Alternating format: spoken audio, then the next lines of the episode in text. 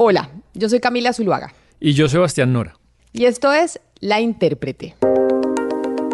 Hoy en la intérprete vamos a hablar de las vacunas, porque mientras se anuncia o se anunciaba el nuevo pico de contagio del coronavirus en Europa, el mundo estaba pues viendo el tan alelado momento en que se inyectaba la primera vacuna y era Sebastián la vacuna de Pfizer. Hubo una señora que le dio la vuelta al mundo por ser la fotografía de la portada de muchos periódicos del planeta. Margaret Keenan, que era una mujer inglesa de 90 años, que fue la primera persona en recibir esa esperada vacuna del 2020. Sí, Camila, y, pues los ingleses son muy buenos en el marketing porque, pues claro, eligieron una persona muy mayor de 90 años y demostraron al mundo pues que, que esto funcionaba. Y además eh, la otra buena noticia es que la semana pasada pues la FDA también le dio el permiso de emergencia a la vacuna de Moderna, la Sputnik pues ya siendo, está siendo usada en Rusia. Y no sé si usted leyó que ya un avión argentino se fue hasta Rusia a traer un lote de 300 mil vacunas, la de AstraZeneca pues va demorado por el tema de, de los estudios preclínicos pero también va a ser aprobada, entonces lo que tenemos es que parece que en el 2021 habrá por lo menos cuatro vacunas para hacer una producción masiva. Claro que sí, la noticia pues cayó muy bien, Sebastián, estábamos todos muy emocionados en el planeta, pero, sin embargo, mientras eso sucedía, pues había otra noticia que también estaba afectando al mundo, y es que pensamos que la situación de marzo y de abril podría volver a llegar. ¿Por qué razón? Porque Alemania sufrió la mayor cantidad de muertes desde que empezó la pandemia en las últimas semanas, y muchos países cancelaron sus vuelos con Inglaterra porque se detectó que el virus mutó a una nueva cepa que es igual o más letal pero más contagiosa. Y obviamente esto generó una gran conmoción. Entonces teníamos las dos noticias, la de la vacuna que estaba llegando, pero la de la nueva cepa y los cierres de fronteras. Pero la buena noticia, Camila, de, eso que usted cuenta es que los científicos probaron pues la vacuna en esta nueva cepa y nos tranquilizaron diciendo que las vacunas sí lo neutralizan, solo que su poder de propagación es mucho mayor. Incluso, pues Iván Duque tuvo que eh, cerrar los vuelos de Colombia con Inglaterra. Quiero que oigamos a Carlos Torreviera, que es un profesor de la Universidad de Florida y experto en enfermedades infecciosas, pues para que entendamos bien en qué consiste el hallazgo de la mutación del virus en Inglaterra.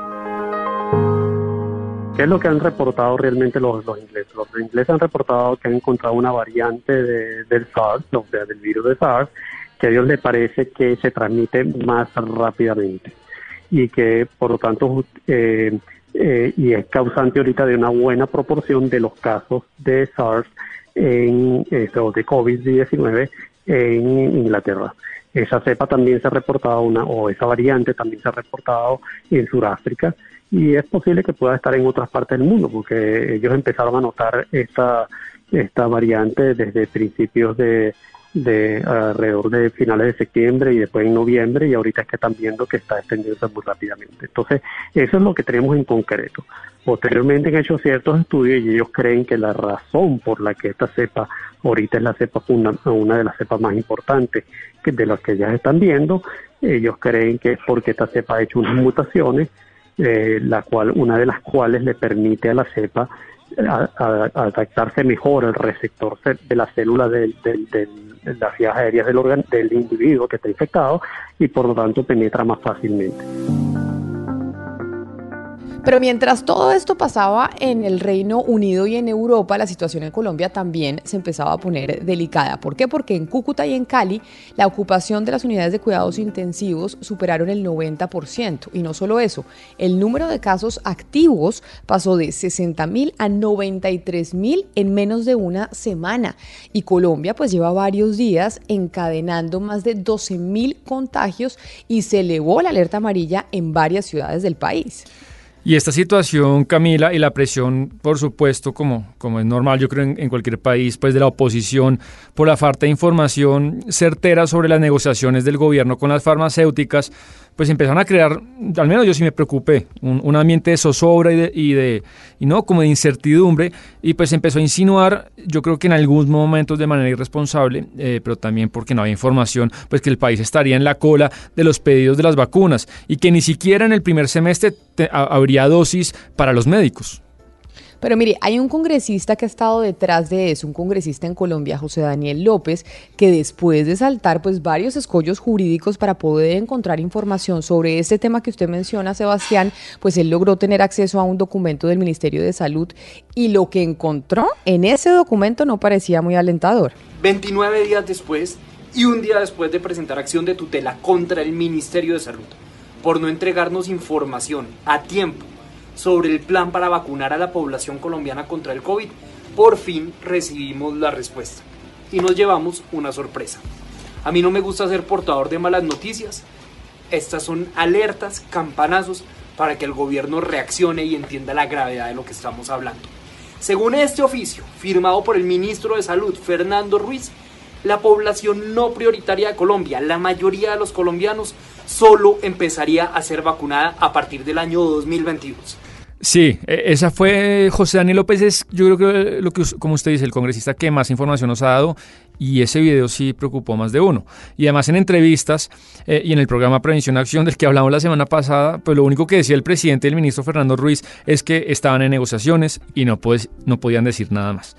Pero el pasado viernes, para sorpresa de casi todo el país a las 7 de la noche, Iván Duque en su programa pues le dio esta enorme noticia al país.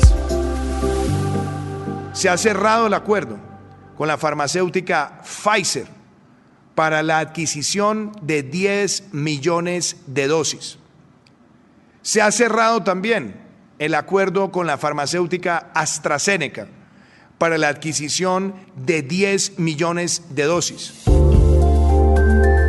Las vacunas llegarían en enero y a falta de la aprobación del INVIMA, el programa de vacunación arrancaría en las primeras semanas de febrero del 2021. Pero Sebastián, ¿cómo va a ser esa vacunación? ¿Quiénes van a tener la vacuna primero en Colombia? Pues por ahora, Camila, hay dos fases y cada fase, la fase 1, divide entre, en tres etapas y la fase 2 en dos etapas. Primero, pues habrá 1.700.000 vacunas para los trabajadores de la salud y las personas mayores de 80 años. En la etapa 2 de la fase 1, pues la población entre 60 y 79 años y trabajadores de la salud pues de segunda línea. Después, población de 16 a 60 años con comorbilidades y los profesores pues de, de colegios y universidades. Y ya lo que le conté Camila, que es la fase 2, pues son los cuidadores institucionales, que son poblaciones en ocupaciones y situaciones que de riesgo, personas que por su trabajo tienen pues mayor peligro. Y en la etapa 5, población entre 16 y 60 años que no tengan comorbilidades. Creo que ahí estamos usted y yo, es decir, usted y yo nos vamos a vacunar de últimos de último, si sabemos eso más o menos como cuándo va a ser, qué mes, no, eso ni siquiera en el 2021. No, lo que ha dicho el gobierno es que esta etapa, la etapa 5 de la fase 2, yo no sé, yo creo que al final del año, pero, pero bueno, vamos a ver. Óigame, una palabra del 2020 es comorbilidad, una palabra que no utilizábamos nunca y nos tocó aprender a pronunciar y todavía nos cuesta trabajo. Pero mire, Sebastián, si esto que usted está diciendo se cumple, en cinco o seis semanas se vacunarían entonces a los primeros colombianos. Pero pues en ese lapso, en cinco o seis semanas, lo que se está esperando es que el es que Colombia pues sufra un segundo pico de la pandemia y hay quienes creen que ese segundo pico de la pandemia pueda llegar a ser peor que el primero. Y por esa razón es que varios alcaldes del país están decretando medidas estrictas como toques de queda, como lo decidió hacer, por ejemplo, Jorge Iván Ospina, que es el alcalde de Cali. Por primera vez en nuestra ciudad vamos a tener un proceso de un toque de queda prolongado. Es un toque de queda que inicia en el día de hoy y es un tema inusual porque es un toque de queda que se deriva a partir de una pandemia que hoy estamos sufriendo todos. Esta es una situación ante un hecho evidente, científicamente comprobado, que ha generado grandes impactos en muchísimos países. Y además Santa Marta y Cúcuta y se han sumado varias ciudades. Y hablando de ese pico, pues incluso Marta Lucía Ospina, que es la directora del INS, le dijo a Blue Radio Camila esta semana que esperan, ellos esperan, han pronosticado que el pico eh, se produzca a finales de enero, pero que todavía no ha llegado.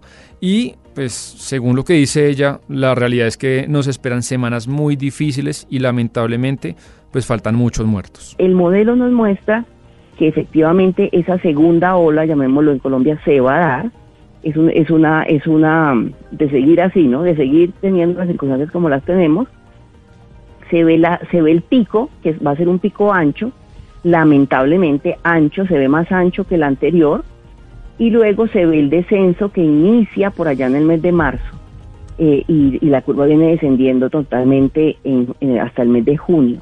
Eso no es un buen panorama, eso es lo que muestra el modelo, que, y como, como los primeros modelos que mostrábamos, pues no queremos que sea así. Por eso, por ese, por ese modelo que estamos viendo, es que nos reunimos permanentemente con los diferentes gobernantes y, y con ustedes hablamos para que nos ayuden con la ciudadanía a entender que eso lo podemos cambiar.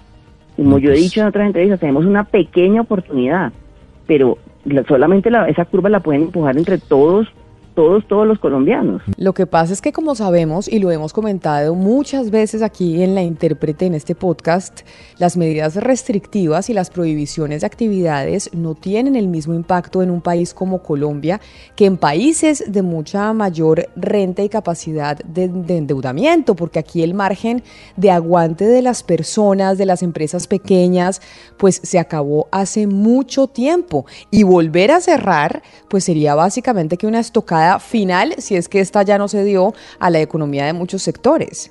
Sí, yo creo que ya no hay oxígeno en algunos sectores para, para nuevas medidas y, ahí va a estar pues, el debate en el que hemos estado en estos meses. Incluso Claudia López, fíjese, pues eh, la alcaldesa más poderosa del país, tuvo que echar para atrás la medida de pico y cédula para hoteles y restaurantes que, que impuso este domingo. La presión del sector fue muy fuerte y además lo que se dice lo que se comenta, yo le digo a algunos expertos, es que la posibilidad de contagio en restaurantes, pues que cumplen todas las medidas, no es tan alta. Entonces, pues ese costo sería, sería muy fuerte para ese sector. Pues mire, respecto a las nuevas medidas, ¿por qué no escuchamos a Zulma Cucunúa, que es una de las epidemiólogas más respetadas del país sobre el tema? pero sí eh, pues puede causar em, problemas para ciertos sectores y ahí es donde de pronto hay que ver cómo ciertas medidas se pueden cada vez eh, ser mucho más focalizadas. Pero en realidad, es decir, una vez en el hogar, una vez ya el virus llega al hogar, sí es el sitio donde más se transmite fácilmente porque convivimos por horas en ambientes cerrados sin tapabocas con los familiares y digamos ahí es la, la, la tasa, el contacto y el contagio más alto. Pero el virus llega de alguna parte al hogar. Entonces, eh, digamos, no, no se puede dejar solo a las personas en el hogar, sino que también hay que pues reducir los contactos fuera del hogar y esos contactos pues en los sitios donde son más de riesgo, que corresponden a lugares cerrados o, o por ejemplo en restaurantes, en, en, ciertos sitios donde no haya buena ventilación, donde las personas se quitan el tapabocas, eh, donde, donde se disminuyen las medidas eh, de, de, protección, pues esas, esos contactos también hay que bajarlos porque ahí, de ahí, digamos, se, se toma el virus y se lleva al hogar.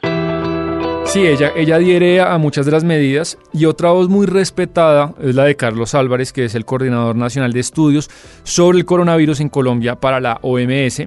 Y él también, con matices por supuesto, pero también el señor Álvarez apoya muchas de las nuevas medidas que se están tomando para reducir la velocidad del contagio. Porque efectivamente sí, estas medidas son las que ayudan también a, contener y a disminuir, no solamente en el caso de la, de, del COVID-19, sino también otras... Eh, ocupación de camas de cuidado intensivo por otras causas, ¿no? Incluyendo las mismas riñas, la misma violencia que hace que pueda hacer que en un momento determinado las camas que están destinadas de, cuidado intensivo para COVID pues puedan ser utilizadas para COVID, no para otras causas que son prevenibles. yo creo que son medidas que, que ayudan y justamente estas medidas más el mismo comportamiento son lo que al final hace que no tengamos esa situación de estrés eh, en enero y ojalá que sea así, ¿no? Y así el coronavirus sigue en desarrollo. Llevamos todo el 2020 hablando de la pandemia y probablemente seguiremos hablando de ella en el 2021. Esperemos que con mejores noticias, Sebastián, y que la vacuna logre opacar la nueva cepa y logre opacar los nuevos picos de contagio, porque estamos como frente a dos ramas informativas, una muy esperanzadora y la otra que parece de una película de terror. Sí, Camila, han sido semanas de, malas noticias, pero también, también de noticias muy positivas. Y yo lo que creo que va a pasar es que va a haber un mercado privado que va a explotar la producción. No sé si usted leyó que CBS, esta cadena eh, pues de tiendas de salud, va a tener ya desde junio, va a ofrecer la vacuna como si usted comprara un chicle. Y yo creo que ese incentivo, tanto público como, privado, va, a hacer que, que, tengamos millones de vacunas antes de lo, de lo que habíamos pensado. Ah, seguramente, seguramente va a tener la gente que tiene la capacidad adquisitiva, va a poder comprar la vacuna, obviamente cuando ya haya exceso de dosis, porque al principio y lo que está pasando en estos momentos es que las negociaciones están siendo solo entre estados y farmacéuticas. Cuando ya haya más producción, eso sí, Sebastián, ya nos vamos a poder vacunar y seguramente va a tocar vacunarse como eh, con la vacuna de la influenza, que en Estados Unidos y en el, en el norte del continente se la ponen cada año. Sí, así va a ser hasta que, hasta que el virus muera. Yo no sé, pero yo lo que le he oído también a otros expertos es que la vacuna pues no va a matar el virus y va a seguir como con pequeños rebrotes en diferentes poblaciones. Hasta que muera, pues va a tocar vacunarse. Va a tocar vacunarse y además vendrá otro debate que no será objeto de este podcast, ya nos ocuparemos de él y es lo que pasa en Colombia, el gran debate que generó el presidente Iván Duque diciendo que los migrantes venezolanos que no estén documentados y formalizados en temas de papeles no van a recibir la vacuna. Y eso, Sebastián, es motivo de una discusión incluso más larga que la de hoy. Y además yo no sé quién asesora a veces al presidente porque pues era su semana de gloria y esa declaración la podía dar después o, podía decir, no, después hablamos de eso y un poco terminó manchando pues su, semana de gloria con, con la noticia de la negociación. Así es, esto es todo por hoy en La Intérprete. A usted gracias por conectarse, por hacer clic en su plataforma favorita. Ya sabe que si es la primera vez que nos escucha, suscríbase porque todos los jueves tenemos un episodio nuevo. La intérprete hoy se hizo posible gracias a los textos de Sebastián Nora, a la corrección de estilo de Diana Mejía, a la producción periodística de Jennifer Castiblanco y David Ferro y como siempre a la producción musical de Gonzalo Lázaro.